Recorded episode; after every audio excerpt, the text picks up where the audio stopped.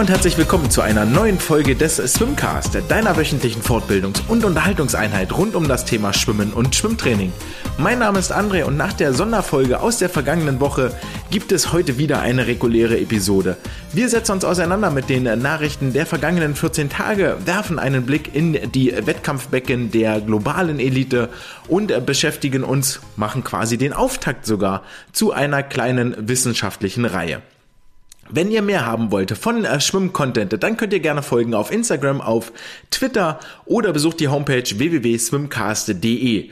Wenn ihr mit mir in Kontakt treten möchtet, habt ihr viele Möglichkeiten, die euch zur Verfügung stehen. Zum einen könnt ihr das Ganze machen über die Kommentarfunktion auf den Social Media Kanälen. Ihr könnt auch auf der Homepage äh, das äh, Formular benutzen und mir eine Nachricht schicken oder direkt euren Webbrowser öffnen, dort auf eurer E-Mail Postfach gehen und an andre.swimcast.de schreiben. Ebenfalls stehen euch die DMs offen und so weiter und so fort. Ihr habt also reichlich Möglichkeiten, äh, mir eine Rückmeldung zu geben, Wünsche zu äußern, äh, Feedback, äh, Kritik zu geben. Und das ist das, was in der vergangenen Woche zahlreich passiert ist, was mich wahnsinnig ehrt und freut, dass die ähm, Interviewfolge mit Leonie solchen Anklang bei euch gefunden hat, was ich auch wahnsinnig gerne zurückgebe, denn schlussendlich stelle ich nur die Fragen und äh, Leonie ist diejenige, die antwortet und offensichtlich das derart eloquent und interessant getan hat, dass ihr daran eure rege Freude hattet. Die nächsten Interviewgäste stehen auch schon in den Startlöchern. Ihr könnt euch also auf äh, weitere interessante Gespräche freuen. Doch jetzt legen wir erst einmal los mit den News der vergangenen Tage. Und der Hauptteil der Nachrichten kommt von World Aquatics, formerly known as FINA. Wir alle erinnern uns, seit Dezember ist es nicht mehr die FINA, sondern World Aquatics und im äh, Zuge dessen ändert World Aquatics das Regelwerk ein bisschen durch. Und zwar ähm, gab es im Juni vergangenen Jahres auch eine äh, Sitzung, bei der das äh, damals noch FINA Council, wie auch immer dort die Mitgliedsländer heißen oder das Gremium dann letztendlich heißt, ähm, zusammen und haben sich unter anderem über Transgender Policy unterhalten, wie man denn mit Transathleten und Athletinnen umgeht, wie sie in die Wettbewerbe integriert werden sollen und auch noch diverse andere Sachen beschlossen. Und ähm, eine dieser Beschlüsse ja, doch einer dieser Beschlüsse hat jetzt den Weg ins Regelwerk gefunden und äh, das hat für ein paar Schlagzeilen gesorgt. Die oberflächliche Meldung ist äh, ganz einfach äh, gesagt. World Aquatics ändert nämlich die Juniorenjahrgänge. Das heißt nicht nur, dass ab sofort ähm, dass äh, die, die Teilnehmer bei Junioren-Weltmeisterschaften erweitert werden, sondern auch die Verfügbarkeit zum Aufstellen für Junioren-Weltrekorde etwas größer wird. Das heißt, wir werden hier mit Sicherheit in der nächsten, im nächsten Jahr eine Rekordflut sehen, vor allen Dingen auf der Mädchenseite. Und das hat folgenden Grund. Denn früher waren die Jahrgänge für die ähm, Mädchen beschränkt oder für diejenigen, die Juniorenstatus hatten, waren beschränkt auf äh, 14 bis 17 Jahre und bei den Männern waren das von 14 bis von 15 bis 18 Jahre. Herrschaftszeiten. Okay, also bei den Mädchen ging die Altersspanne für die Junioren von 14 bis 17 Jahren, bei den Jungs von 15 bis 18 Jahren. Das passiert, wenn man sich die Notizen hier derart schlampig macht. Das ist jetzt angeglichen worden zwischen den beiden Geschlechtern und zwar gilt ab sofort äh, als Junior, egal ob äh, Mann oder Frau, Junge oder Mädchen, jeder, der zwischen 14 und 18 Jahre alt ist. Natürlich eigentlich insofern ganz nett, weil es sich leichter merken lässt, es lässt sich leichter verkaufen, auch nach außen. Schwimmen hat ja den großen Vorteil, ein sehr gleichberechtigter Sport zu sein, wo wirklich Männer und Frauen im gleichen ähm, Wettkampf äh, gegeneinander antreten, im gleichen Wettkampfbecken und so weiter ähm, und so fort. Nicht so wie beim, beim, beim Fußball oder bei anderen anderen Mannschaftssportarten, wo die Frauen zum Teil viel, viel weniger Beachtung finden als die Männer. Jetzt ploppt natürlich die Frage auf, diese Altersgrenze für die Junioren hatte früher ja mal einen Sinn wir alle wissen, ein bisschen aufgepasst im Biologieunterricht oder dann später im Studium. Frauen äh, fangen eher an, in die Pubertät zu kommen und sind ähm, eher bei ihrem, äh, bei ihrer vollständigen Entwicklung ange angelangt, vollständigen körperlichen Entwicklung, auch dass der Hormonschub durch ist und so. Das äh, ist alles etwas eher beendet als bei den Jungs, nämlich so roundabout liegt der Unterschied dort bei zwei Jahren.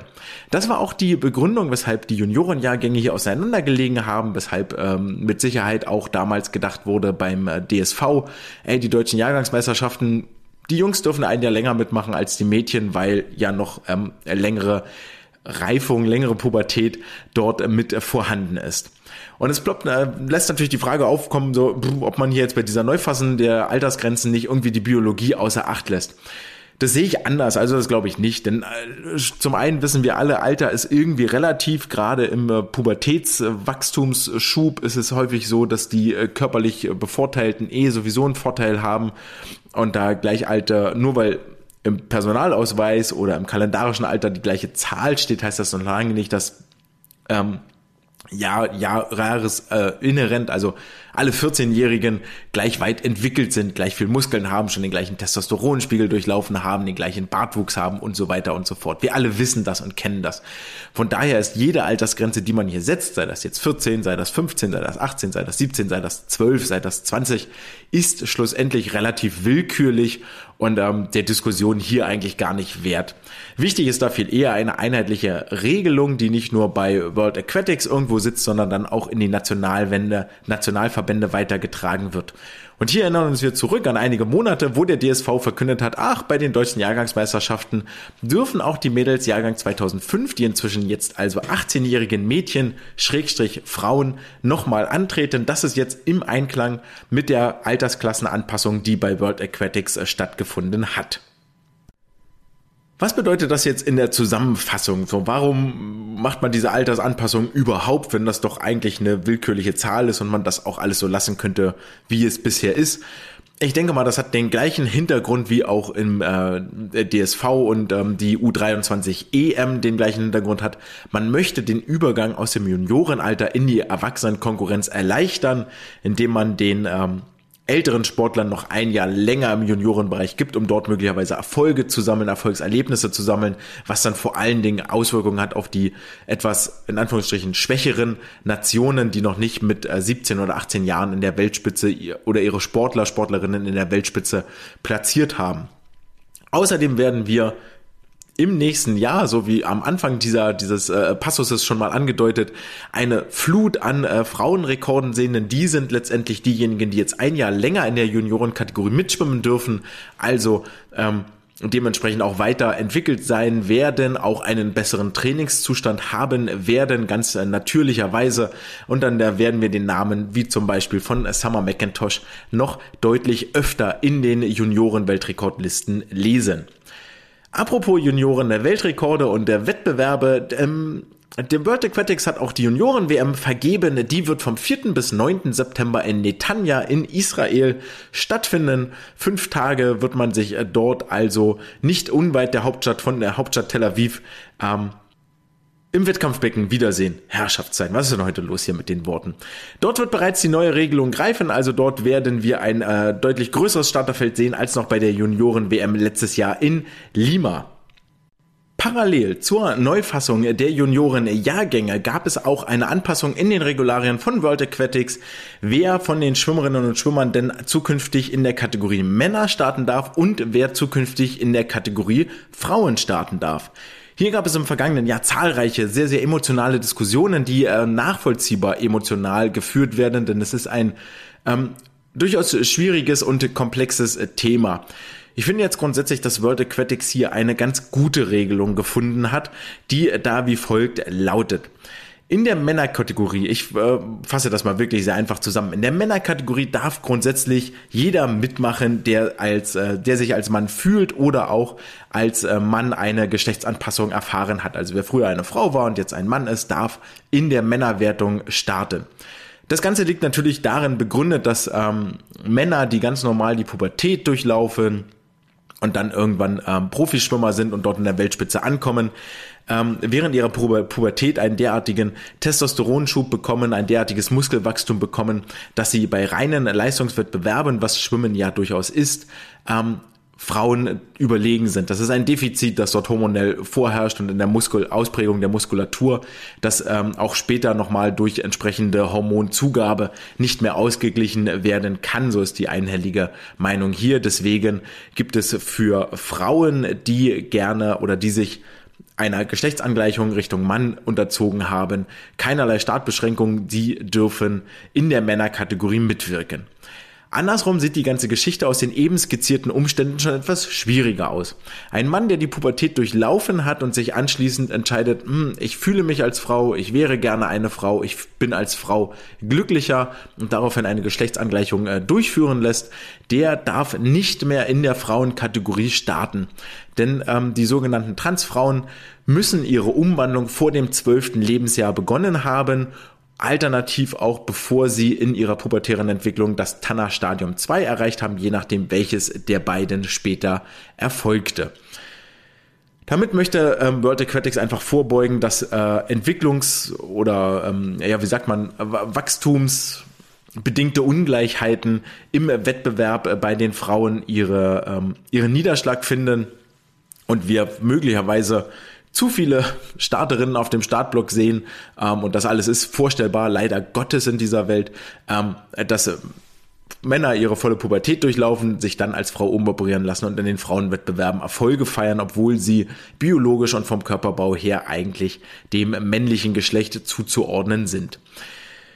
Ich hoffe, ich habe jetzt mit diesen Ausführungen hier niemandem ähm, auf den äh, Schlips getreten und äh, war nicht zu unsensibel. Wenn doch, dann möchte ich mich dafür entschuldigen. Das war auf gar keinen Fall meine Absicht, sondern ähm, genau wollte hier einmal die äh, neuen Regularien irgendwie darstellen und ähm, präsentieren. Wie wird jetzt eigentlich festgestellt, und das ist äh, ein relativ interessanter Passus, ähm, der da auch noch mit drin steckt in den ganzen Regularien, das ist ein sehr, sehr umfassendes Dokument und irgendwo dort ähm, muss dann natürlich auch geregelt sein, ey, wer, wer legt denn jetzt eigentlich fest, ähm, wer in der Männer- und der Frauenkategorie gemeldet werden darf bei World Aquatics. Und das obliegt den nationalen Verbänden, denn die müssen bei jedem von World Aquatics durchgeführten Wettbewerb bei der Anmeldung angeben, ob der gemeldete Sportler, die gemeldete Sportlerin ähm, biologisch dem männlichen oder dem weiblichen Geschlecht zuzuordnen ist und in der entsprechenden Kategorie dann gewertet wird. World Aquatics behält sich dann weiterhin da, da, äh, das Recht vor, die, äh, die Geschlechtszuschreibung im Rahmen einer Dopingkontrolle zu prüfen. Und das, ähm, glaube ich, ist da schon ein ganz wichtiger Passus, dass der dort drin steht, dass man im Zweifel, dass dort im Zweifel nochmal ähm, nachgeforscht werden darf, nachgeprüft werden darf, ob denn die Zuordnung, die der Verband der Nationalliga getroffen hat, denn auch äh, wirklich korrekt ist. Ihr merkt schon in all dieser Wahrheit, in all diesen ähm, kurzen Stotterern, das ist ein sehr, sehr schwieriges Thema, wo man ähm, kaum jemandem oder wo man ja niemandem äh, wehtun möchte in der Formulierung, die man tut. Und ich hoffe, ich habe das jetzt hier für alle verständlich wiedergegeben, denn das sind durchaus sehr relevante Änderungen, die dort vorgenommen worden sind. Zu guter Letzt aus dem Nachrichtenblog noch der Zeitraum für die Olympia-Quali in Paris 2024 hat angefangen, nämlich am 1.3., also vor genau acht, äh, beziehungsweise wenn ihr es heute hört, am 10. März vor neun Tagen. Das heißt, jeder, der bei einem von World Aquatics anerkannten Meeting startet und dort die zugehörige FINA A-Norm unterbietet, darf die Sektkorken knallen lassen und hat sich für die Olympischen Spiele in Paris 2024 qualifiziert. Die heiße Phase hat also begonnen und das äh, Rennen ist um die Startplätze ist hiermit offiziell eröffnet. Das bringt uns auch äh, zu den äh, Wettkämpfen der vergangenen zwei Wochen. Und hier möchte ich eigentlich bloß einen Wettkampf nochmal beleuchten. Der hat am vergangenen Wochenende in den USA stattgefunden und das ist die TIR Pro Swim Series. Austragungsort der Wettbewerbe war Fort Lauderdale, eine wirklich äh, wunderschöne Anlage. Wer dort ein paar Fotos gesehen hat von oben, ähm, Freibad Freibecken, natürlich mit viel Sonnenschein im Süden der USA gelegen. Ein wirklich traumhaftes Becken, bei dem auch äh, viele, viele namhafte und klangvolle Athletinnen und Athletinnen am Start gewesen sind. Zu diesen klangvollen Namen gehörten unter anderem auch Katie Ledecky, Bobby Finke, die ähm, sich über die 400 Meter Lagen ins äh, Wettkampfbecken geworfen haben. Generell entsteht so ein bisschen der Eindruck, als seien die 400 Meter Lagen ein neuer Anziehungspunkt für Sportlerinnen und Sportler, die auf der Mittel- und Langstrecke zu Hause sind, um dort Vielseitigkeiten und Trainingszustände abzuprüfen. Wir dürfen mal gespannt sein, ob sich diese Tendenzen denn auch so fortsetzen. Ebenfalls in Fort Lauderdale am Start war eine gewisse, ähm, jetzt der 17-jährige Summer McIntosh, die mehrere World Junior Records gesetzt hatte. Das sei nur beiläufig erwähnt. Am meisten beeindruckend war aber ihre Zeit über die 200 Meter Schmetterling. Und ich möchte an der Stelle korrigieren, denn es waren nicht die 200 Meter Schmetterling, sondern es waren die 200 Meter Lagen, die so beeindruckend waren. 200 Meter Schmetterling steht der Weltrekord bei 201 von Liu Siege, einer Chinesin. Oh mein Gott, es ist wirklich schwierig heute mit dem Sprechen. Ähm, genau, von Liu Siege 201, da schwamm äh, Summer mit äh, 205 noch vier Sekunden langsamer, aber die 201 auch wirklich eine absolute Fabelzeit. Ähnlich wie auch der äh, Weltrekord über die 200 Meter Lagen, der bei 206,12 steht, von Katinka Hostschuh gehalten wird. Und hier bei diesem äh, Meeting mitten in der Saison war Summer McIntosh, die in 208,08 ihren World Junior Record aus dem August 22, also noch gar nicht so alt, nochmal um fast sieben Zehntel unterbieten konnte und damit nur noch knappe zwei Sekunden langsamer ist als der Weltrekord von Katinka Hostschuh. Und wenn sie ihre Brustschwäche, die 38,6, die sie dort schwimmt auf der dritten Bahn, nochmal ein bisschen verbessert und weiterhin ähm, in Trainingsbecken investiert, dann wird dieser Weltrekord nicht mehr so wahnsinnig lange halten. Aber nicht nur Summer McIntosh sorgte für Schlagzeilen, sondern auch der 17-jährige KG Liam Winkler sorgte für große Augen. Freunde des Podcasts werden diesen Namen schon mal gehört haben, denn für ihn ging es schon mal bei den deutschen Jahrgangsmeisterschaften durch das Wasser und er drückte dort den Wettbewerben seinen Stempel auf im Jahrgang 2006. Absolutes ähm, Kraultalent und das stellte er auch jetzt hier in Fort Lauderdale wieder unter Beweis. Denn im Vorlauf über die 100 Meter Freistil schwamm er in 48,81 Sekunden einen neuen deutschen Jahrgangsrekord, sage und schreibe 1,1 Sekunden schneller als der bisherige Rekordhalter Artem Selin, der die Bestmarke vor vier Jahren aufgestellt hatte.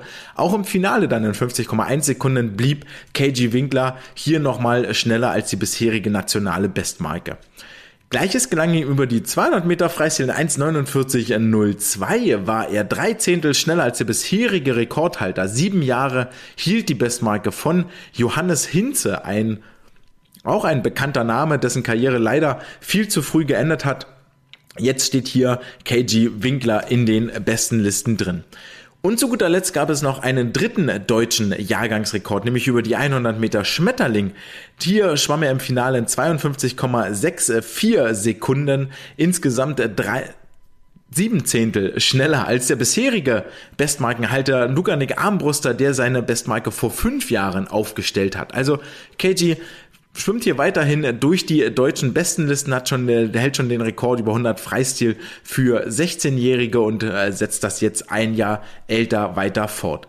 Warum gelten seine Rekorde überhaupt als, als deutsche Jahrgangsrekorde? Weil er neben der amerikanischen auch die deutsche Staatsbürgerschaft besitzt. Leider ist er aktuell noch im Wettkampfbecken für die USA unterwegs, stellte dort mit der amerikanischen Firma 100 Freistilstaffel bei den Junioren letztes Jahr in Lima bei der Junioren-WM einen neuen Junioren-Weltrekord auf. Nichtsdestotrotz ähm, dürfte es interessant sein zu erfahren, ob äh, im DSV Anstrengungen unternommen werden, ihn äh, doch zu einem Start für den deutschen Schwimmverband äh, zu bewegen, ob es dort Wege, Hebel und Möglichkeiten gibt, denn das wäre zumindest für die Medaillenausbeute und für die äh, deutsche Erfolgsseele doch ein, äh, eine starke, starke Verstärkung, vor allen Dingen, wenn wir einen Blick auf die Graulstaffeln 4x100 und 4x200 Meter werfen. Wo wir gerade bei der 4x100 Freistilstaffel sind, einer Kandidat, der sich äh, dort wieder und wieder ins Rampenlicht schwimmt und seinen, seinen, seine Badehose in den Ring wirft als äh, Staffelstarter in äh, Paris 2024, ist Marius Kusch, der in Indiana, äh, Indiana trainiert und jetzt auch hier in Fort Lauderdale am Start war, gemeinsam mit seinen Nationalmannschaftskameraden oder DSV-Kameraden Kim Emily Herkle und völlig überraschend Maximilian Pilger, die hier auf den Startblock gestiegen sind. Und Marius unter, unterstreicht weiterhin, dass er weiter wirklich, wirklich fit ist und das Training in Indiana voll seinen Bedürfnissen entspricht. Über die 100 Meter Freistil schwamm er im Finale eine 49,9, knappe Sekunde über Bestzeit und nach der erfolgreichen Kurzbahn WM geht es für ihn also weiter mit richtig schnellen Zeiten und auch die WM, die Langbahn WM in Fukuoka im Olympischen Becken wird äh, wohl ihn äh, das nächste Saisonziel sein. Ebenfalls über die 100 Delfin 52,9, nur eine Sekunde über seiner Bestzeit und über die 50 Delfin nur 6 Zehntel in 24,13 über seiner Delfin Bestzeit. Ebenfalls Kim Emily Herkle wieder im Wasser unterwegs nach langer Wettkampfpause. Schön sie wieder hier im Becken zu sehen und ich denke mal vor allen Dingen die Zeit über die 100 Meter Brust, die 1.11 wird ihr da viel Mut machen und viel Hoffnung machen auf den weiteren Fortgang der Saison. Ihre Bestzeit 1.09.17, aber wer sich noch an die Folgen mit ihr erinnert, weiß, dass sie im ersten Jahr in den USA eine wirklich ähm, dramatische Verletzungshistorie hinter sich hat, dort kaum mal ordentlich hintereinander weg systematisch trainieren konnte. Deswegen umso schöner jetzt, dass sie hier über die 100 Brust wieder ein Achtungszeichen setzen konnte. Außerdem war sie über die 200 Brust und 200, 400 Lagen am Start. Damit ist, das, äh, ist die Richtung wohl auch gesetzt, wo es in den kommenden anderthalb Jahren hingehen soll. Und zu guter Letzt, Max Pilger, der Brustspezialist, hat genau diese drei Bruststrecken abgearbeitet. 50, 100, 200 Meter Brust in 29,2, 104 und 2 Minuten 18. Die Zeiten sind jetzt noch nicht so, dass man sich hier an äh, Stelle von äh, Lukas Mazerat oder Marco Koch Sorgen macht um die WM-Startplätze. Aber auch Max erst vor kurzem in die USA gegangen. Da können wir gespannt sein, ob dort noch weitere Highlights folgen werden. Weil wir einmal von Highlights gesprochen haben, kommen wir zum äh, letzten Highlight, das uns über die nächsten Wochen vermutlich begleiten wird. Es soll der Auftakt zu einer Serie sein und ich äh, bin vielleicht aus Erfahrung etwas vorsichtiger und nehme den Mund jetzt mal nicht zu voll, aber es sind einige wissenschaftliche Paper aufgetaucht und äh, hier bei mir in der Sammlung gelandet zum Thema Tauchphase nach Start und Wende. Nicht nur zum Thema Delfin Kick, sondern alles, was rundherum dazugehört. Und da möchte ich in dieser Woche mit äh, zwei wissenschaftlichen Untersuchungen den Auftakt machen und euch mitnehmen in eine Reise in die Unterwasserwelt.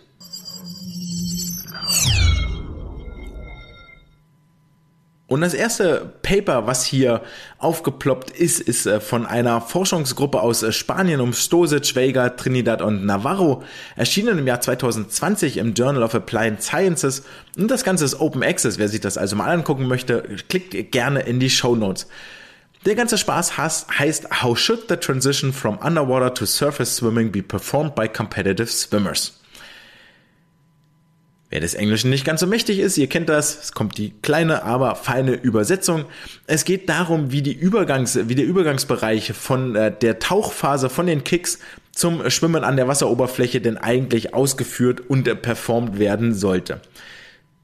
Und die Geschichte, die dahin führt zu dieser Untersuchung, ist ähm, eigentlich ganz spannend, weil das Tauchen an sich, also die Delfin Kicks an sich, die sind hinlänglich untersucht. Wir wissen, an welchen Parametern sich äh, schnelles Tauchen festmacht. Da werden wir im Rahmen dieses Papers auch nochmal kurz äh, drauf zu sprechen kommen.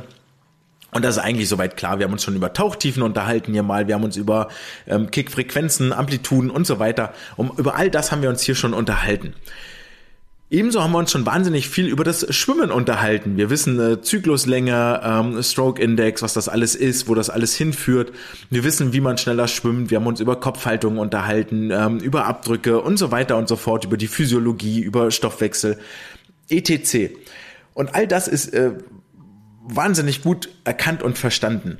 Und das erinnert so ein bisschen wie an die Anfänge der Schwimmphase, als man sich irre viele Gedanken ums Schwimmen gemacht hat. Wenn ihr euch mal Aufzeichnungen aus den 60ern, 70ern, 80ern anguckt, ja, es ist reinschwimmen, hochkommen, vorwärts schwimmen.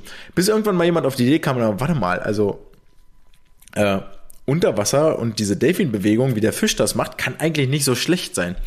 Und so kam es, dass das Schwimmen auch erst sehr, sehr gut untersucht war, aber Start und Wende sehr lange eine Blackbox darstellten und wahnsinnig wenig beachtet waren. Ja, Rollwände kam ja auch erst sehr, sehr spät und all diese ganzen Geschichten. Ähm, und das gleiche ist es jetzt hier auch. Wir gucken uns nicht mehr das Tauchen unter Wasser an, wir gucken uns nicht das Schwimmen an, sondern genau den, den magischen Moment dazwischen, ja, zwischen dem Tauchen, zwischen den Delfin Kicks und dem äh, ersten Armzugzyklus.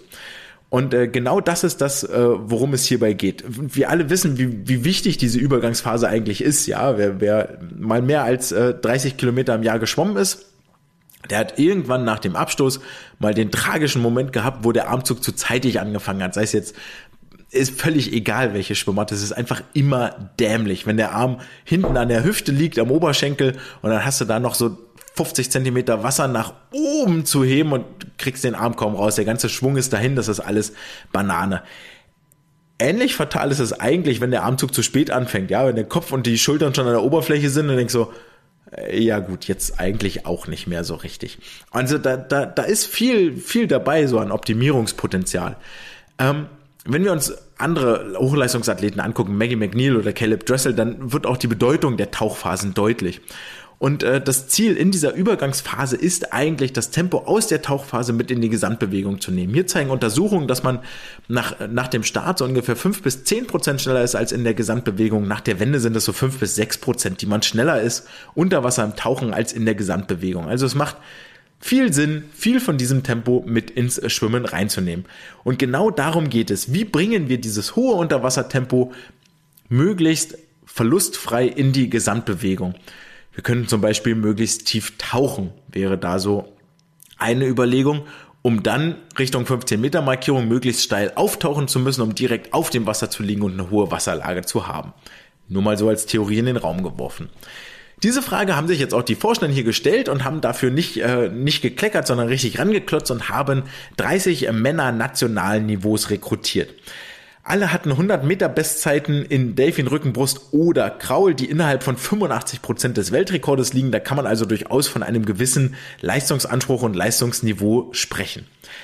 Und der Testablauf an sich war relativ simpel. Und zwar sind die äh, Sportler hier einmal 100 Meter geschwommen in jeder Lage, also 100 Delle, 100 Rücken, 100 Brust, 100 Kraul, hatten zwischen jedem 100er drei Minuten Pause. Das ist vielleicht so spätestens nach dem dritten relativ knapp, aber dann kommt ja auch nur noch einer und das Ganze in einer zufälligen Reihenfolge, um so Ermüdungseffekte zu vermeiden, dass immer alle Brust als letztes haben oder ähnliches. Und ähm, jetzt haben sie sich hier im Wesentlichen zwei Phasen angeguckt, äh, um, um die es ging. Sie haben gesagt, okay, wie schnell ist der Sportler im äh, Delfin Beinschlag unter Wasser? Wie schnell kickt er? Pre-Transition haben sie das Ganze genannt und hier den, genau genommen den letzten vollständigen Delfin-Kick angeguckt und sind dann rübergegangen und haben sich die Übergangsphase angeguckt, nämlich den ersten kompletten Armzug nach, nach Phase 1. Phase 1 kommen wir gleich noch, also nach der Pre-Transition. Das haben sie sich angeschaut und haben gesagt, okay, ich weiß also, wie schnell ist der Sportler unter Wasser bei den Delfin-Kicks, wie schnell schwimmt der Sportler und ähm, haben dann gesehen, okay, die beiden Werte liegen relativ nah beieinander. Aha, was hat er denn über Übergangsphase gemacht? Oder die beiden Werte liegen sehr weit auseinander. Was hat er denn in über Übergangsphase gemacht? Und daraus kannst du dann sagen, okay, Bewegungsablauf 1, wo Schwimmen- und Tauchtempo relativ nah beieinander liegen, muss wohl eine gute, gut sein und wir versuchen das mal zu messen und zu quantifizieren. Und Nummer zwei, wo zwischen Schwimmgeschwindigkeit und Tauchgeschwindigkeit große Diskrepanz ist, das ist wohl sehr schlecht gelaufen. Wir gucken mal, was da so an, an Parametern war, die man, die man ähm, trainieren kann und sich angucken kann. Nun ja, und dann äh, kommen da so gewisse Ergebnisse raus. Da machst du wilde Statistik hinten ran ähm, mit, mit Korrelationen und mit Analysen und mit Effektstärken und so weiter und so fort. Äh, alles äh, langweiliges Zeug, das uns hier in der Praxis gar nicht so sehr interessieren soll, sondern wirklich dann Forschungsarbeit ist. Und äh, als Ergebnis haben wir dann erstmal bezüglich der Delfin-Kicks unter Wasser, das unabhängig von der Lage, egal ob Delfin, ob Rücken oder ob Kraul, bei Brust natürlich, hm, hm, klar, äh, Delfin, Rücken oder Kraul, sind die Delfin-Kicks identisch bezüglich Frequenz, Amplitude und Länge, also wie viel Meter pro Bewegungszyklus legt der Sportler zurück. Spielt keine Rolle, ob er auf dem Rücken liegt, auf dem Bauch liegt, werden eigentlich immer gleich ausgeführt von allen. Bei Rücken und Brust ähm, ist es dann so, dass die Tauchtiefe bei 60 Zentimeter liegt, bei Kraul und Delfin hingegen liegt sie nur bei knapp 40 Zentimeter. Kraul und Delfin ja ähnlich, ne? beides auf dem Bauch, beides mit Delfin-Kicks. Bei Brust, klar, da muss irgendwie noch ein Tauchzug miss hin. Deswegen ja anders und bei Rücken liegt man auf dem Rücken. Auch das verändert so die, der, ähm, die Wasserlage und da kann man vermutlich biomechanisch auch lange drüber sinnieren, warum es dort sinnvoller ist, etwas tiefer zu tauchen, machen die Sportler jetzt hier. Sehr aufmerksame Hörer wissen viel eher, dass diese 40 bis 60 Zentimeter doch eigentlich viel zu flach sind. Wir haben vor irgendwann mal, anno dazu mal, wer nachlesen will, swimcast.de slash Wissenschaft und dort mal nach Tauchen suchen, ähm, da findet ihr mit Sicherheit ein Paper, über das wir schon gesprochen haben. Optimale Tauchtiefe liegt bei 70 bis 100 Zentimetern. Und hier sind jetzt alle Sportler deutlich näher an der Wasseroberfläche. Lasst euch davon nicht irritieren. Die Tauchtiefe, über die wir hier reden, ist die, die sie beim letzten Delfin-Kick hatten, also beim letzten vollständigen Zyklus. Er hat also schon im Prinzip die Phase des Auftauchens begonnen. Das sind aber alles nur so irgendwie harte Fakten, denn interessant ist doch am Ende für alle eine Sache. wie bin ich am schnellsten? Nicht, wie mache ich es nur, sondern wie bin ich am schnellsten?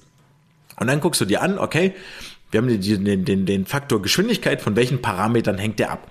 In der Unterwasserphase wissen wir bereits, wir tauchen schneller, wenn die Kicklänge größer ist, also der zurückgelegte Weg pro Delfin-Kick.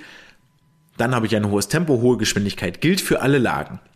Ich tauche schneller außerdem, wenn ich möglichst schnell kicke. Aus, einzige Ausnahme ist hier Rücken. Und ähm, das sind auch die einzigen beiden Parameter, die über die Geschwindigkeit unter Wasser entscheiden.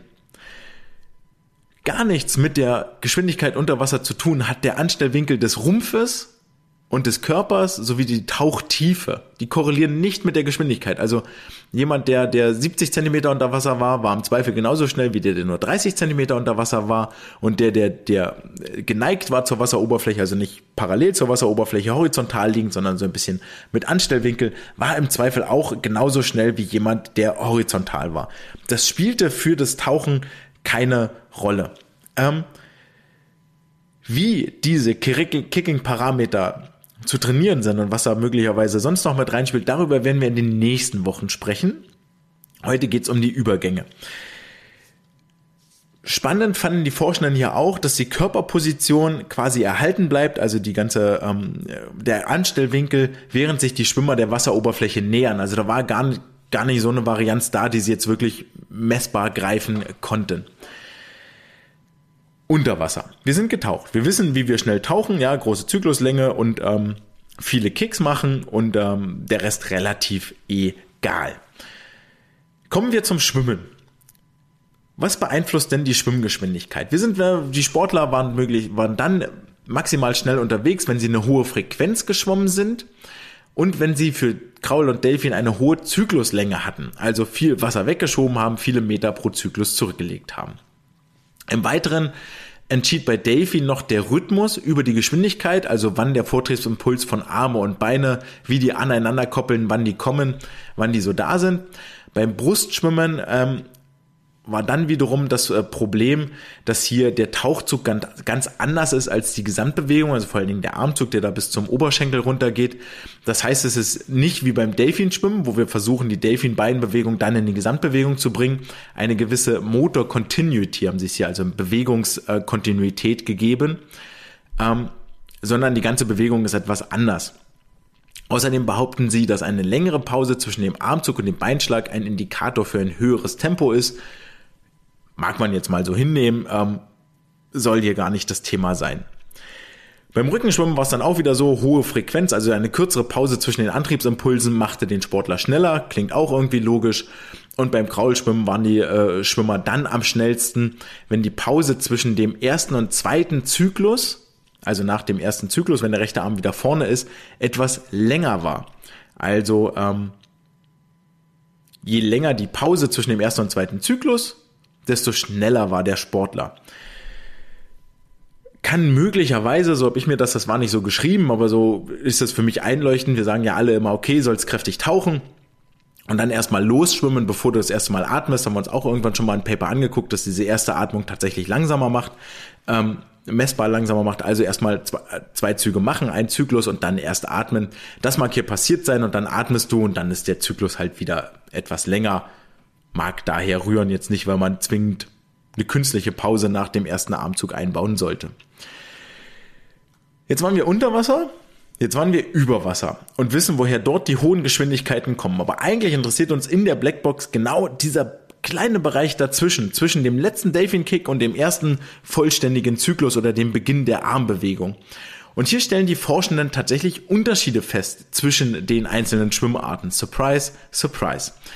Und zwar sagen sie, die Rückenschwimmer, die ja eh am tiefsten getaucht sind, ja, 60 Zentimeter unter Wasser, hatten im Oberkörper den größten Anstellwinkel im Übergang. Dann haben sie das meiste Tempo mit in die Gesamtbewegung genommen. Und das Rückenschwimmen war hier tatsächlich auch der einzige, die einzige Schwimmart, bei der der Anstellwinkel in irgendeiner Art und Weise Einfluss hatte auf das Tempo in der Gesamtbewegung. Das mag für mich damit zusammenhängen, weil sie also weil du beim Rückenschwimmen ja eh so, so, so eine leichte Gleitbootlage, wie es heißt, hat, hast oder der, der Oberkörper generell etwas mehr angestellt ist, so eine leicht sitzende Position, ohne das jetzt übertrieben sagen zu wollen, damit die Schultern vernünftig frei rotieren können, von links nach rechts, von links nach rechts. Ja, da muss viel mehr Beweglichkeit hin. Die Wasserlage oder die, die ergonomisch oder ähm, physiologisch ist das deutlich schlechter im Rücken zu rotieren als auf dem Bauch. Ähm, dann auch gerade um mit dem Armzug wirklich Wasser zu greifen. Ja, da muss die Schulter deutlich tiefer rein, es ist schwieriger, die andere Schulter höher raus und da hilft es einfach sehr, wenn der Oberkörper mehr an der Wasseroberfläche ist. Und das ist das, und deswegen heißt es, steile Anstellwinkel, großer Anstellwinkel, ähm, plöppt den Oberkörper weiter nach oben. Wir können uns ein bisschen vorstellen wie so ein Korken und dann rotieren die Schultern freier und dann kriege ich eine bessere Geschwindigkeit, weil ich auch eine viel höhere Armfrequenz komme. Gegenteil war beim Kraulschwimmen. Dort waren die äh, Schwimmer in der Übergangsphase eher sehr, sehr flach weil das dort auch gar nicht so eine Rolle spielt mit der, mit der Schulterrotation. Da lässt sich der Armzug ja vorne vor dem Körper eh viel besser und anders gestalten als beim Rückenschwimmen. Ähm, deswegen ist hier der Unterschied zwischen dem Rücken- und Kraulschwimmen. Ja, du brauchst dann nicht so diese Schulterfreiheit beim Kraulschwimmen, weil du dort generell nicht so tief und so weit reinrotierst wie beim, wie beim Rückenschwimmen. Also, wenn du beim Rückenschwimmen viel Tempo aus der Tauchphase in die Gesamtbewegung mitnehmen willst, steiler Anstellwinkel, beim Kraulschwimmen vernachlässigbar, dort kann es eher flach sein und sich auf das Losschwimmen äh, konzentrieren und fokussieren auf das richtige Timing für den ersten Armzug.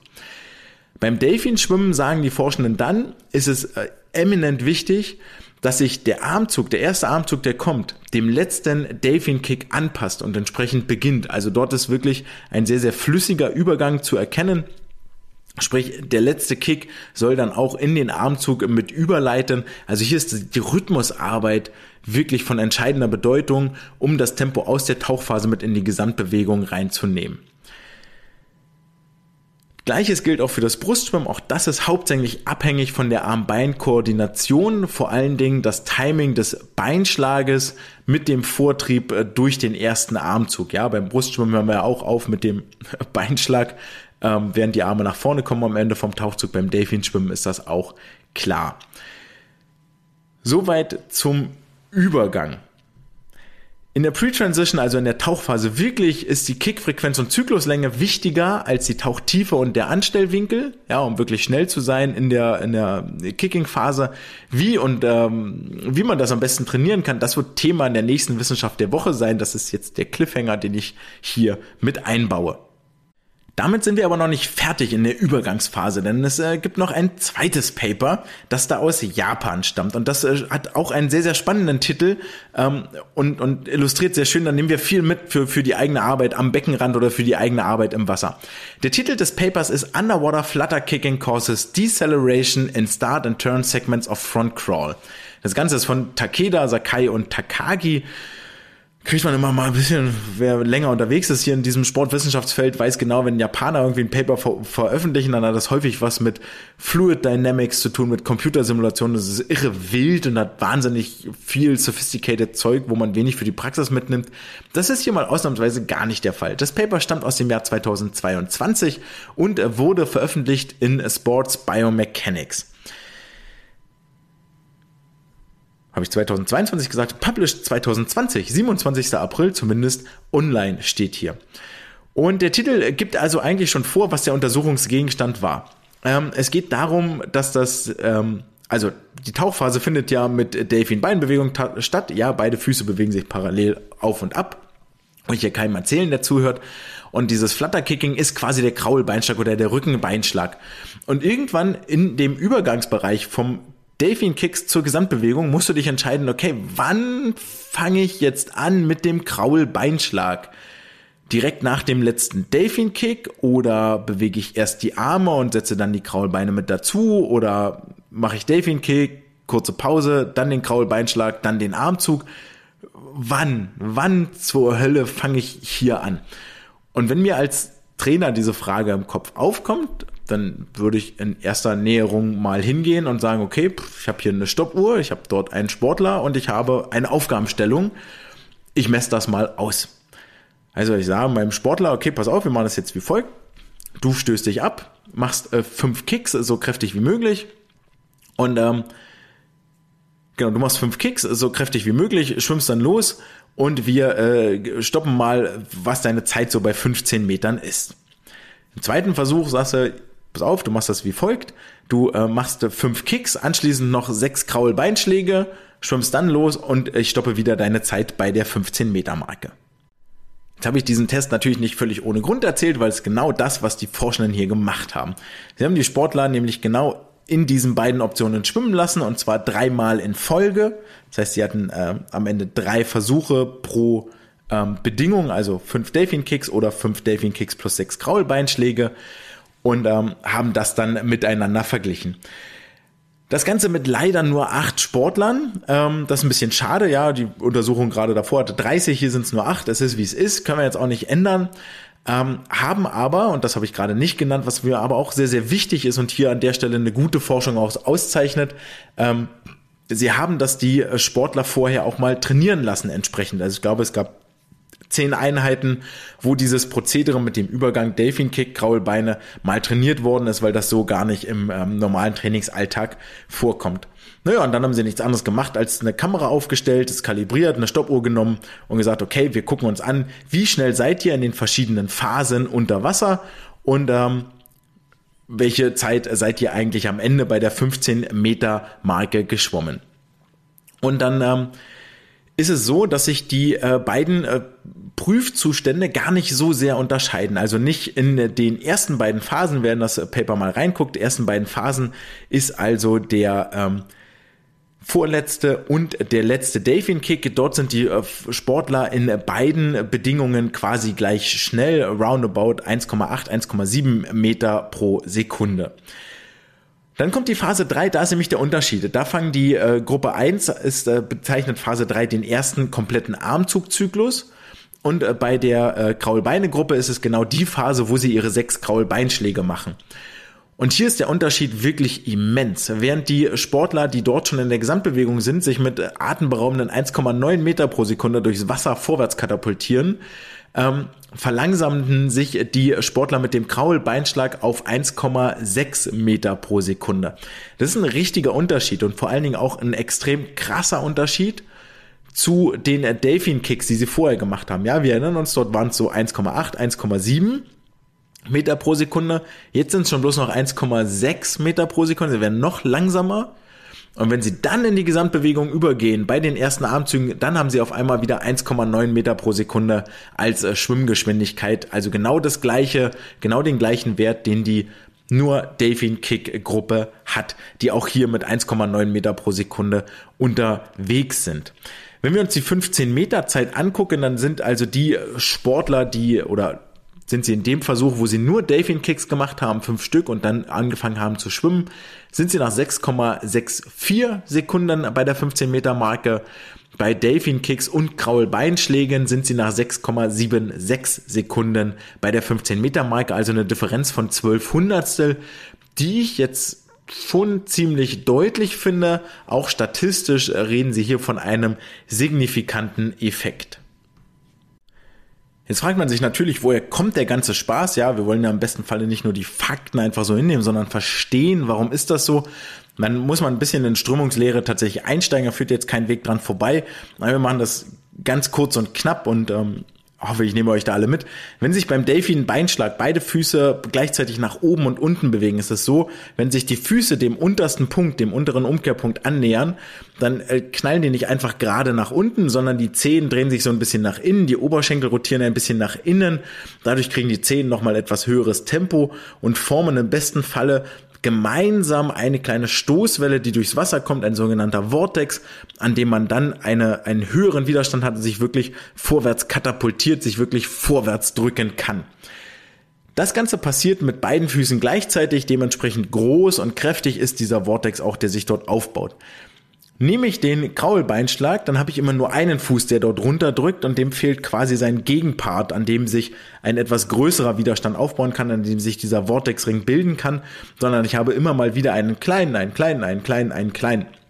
Und das erzeugt am Ende des Tages weniger Kraft in Vortriebsrichtung, als wenn ich in regelmäßigen, hochfrequenten, das ist wichtig an der Stelle, hochfrequenten Abständen einen großen Vortex erzeuge. Dann spielen noch zusätzlich immer ähm, so Strömungsfaktoren eine Rolle, also Widerstand im Wasser. Ja, wenn ein Bein oben ist, ein Bein unten, habe ich äh, permanent immer eigentlich äh, einen, einen Moment, wo ich eine größere Frontfläche habe, als wenn sich beide Beine hoch und runter bewegen, zusammen noch mit der Hüfte, wo ein bisschen mehr Wasserschatten entsteht, wo sich die Füße hoch und runter bewegen können. Ähm, auch das spielt da durchaus noch mit einer Rolle. Aber der erste Punkt mit den großen Vortices, die sich ausbilden, ist da der viel, viel entscheidendere Faktor. Und damit ist auch völlig klar, welche Schlussfolgerung jetzt hier aus der Studie ergeht. Ähm, der Kraulbeinschlag sollte also auf gar keinen Fall direkt im Anschluss an, das, äh, an die Delfin Kicks ausgeführt werden, weder beim Kraulen noch beim Rückenschwimmen. Das hat bei beiden Schwimmarten den gleichen Einfluss, sondern viel wichtiger ist es, den Übergang in die Gesamtbewegung smooth zu gestalten, schön gleichmäßig ähm, hier lange zu kicken, dann mit dem Armzug zu beginnen und dann mit dem Beinschlag entsprechend einzusteigen. Das Ganze passiert dann schon relativ gleichmäßig. Ja, wir alle haben Bilder im Kopf, äh, wo wir zuerst diesen riesigen Wasserkegel sehen vom Kraul-Beinschlag. Gerade bei den 100 Meter, 200 Meter Schwimmern sieht man das immer sehr, sehr schön. Lasst dabei nicht außer Acht, dass da unter Wasser der Armzug im Prinzip schon begonnen hat. Und damit reden wir vom Anfang des Armzugs und kommen damit zum Ende der heutigen Episode. Nicht ohne noch einen kleinen amüsanten Ausblick auf das kommende Wettkampfwochenende zu werfen, denn dort steht in Zittau der Bonbon-Pokal. Auf dem Programm in Dosse gibt es das Late Night Schwimmfest und in Bad Schwartau finden die Winterwettkämpfe statt. Noch haben wir Winter, es hat hier zumindest in Hamburg nochmal kräftig geschneit. Allen, die dort und auch woanders im Wettkampfbecken unterwegs sind, wie immer viel Erfolg, eine schöne Zeit und dass sich das harte Training auch wirklich lohnt. Vielleicht könnt ihr das ein oder andere schon umsetzen, worüber wir gerade bei den Delfin Kicks in der Tauchphase gesprochen haben. Es war mir eine Freude, euch zu unterhalten. Schön, dass ihr wieder zugehört und eingeschaltet habt. Wenn ihr Fragen habt, wenn ihr Kritik, Anmerkungen, Feedback habt, dann gerne eine Mail schreiben an redswimcast.de oder auf den äh, gängigen äh, Plattformen, Social Media Plattformen folgen, kommentieren, liken, Nachrichten schicken. Das war's jetzt erstmal für diese Woche. Wir hören uns auf jeden Fall nächste Woche wieder und nähern uns mit großem Schritten dem WM-Quali-Fenster, das am 27. März sich öffnet. Ich bin da schon richtig hyped drauf und äh, freue mich, euch da auch mit durch zu begleiten. Das war's erstmal für heute. Wir hören uns nächste Woche. Ciao!